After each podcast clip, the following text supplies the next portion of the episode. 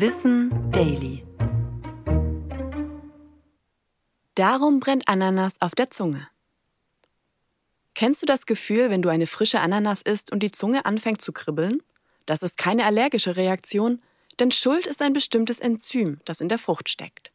Es heißt Bromelain und zersetzt Proteine.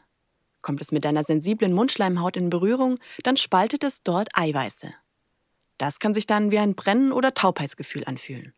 Dabei sind Frauen wohl etwa siebenmal häufiger betroffen als Männer.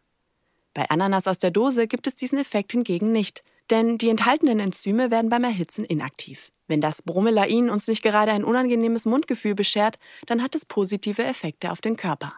Denn es wirkt gerinnungs- und entzündungshemmend und wird bei Verdauungsbeschwerden eingesetzt. Davon abgesehen enthält die Ananas viele Vitamine, Mineralstoffe und Spurenelemente, wie Calcium, Kalium, Magnesium, Eisen und Zink.